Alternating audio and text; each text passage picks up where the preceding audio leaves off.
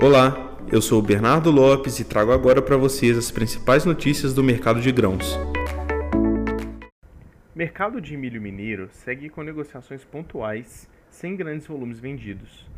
As pedidas seguem em torno de 85 reais no Triângulo Mineiro, mas os lotes negociados seguem variando na casa de R$ 80 a 82 reais por saca. Alguns compradores já estocaram para mais de mês e se colocam fora do mercado à espera de boas oportunidades para reentrarem. A colheita de sorgo se aproxima, embora haja uma preocupação com a falta de chuvas, bem como para o milho safrinha.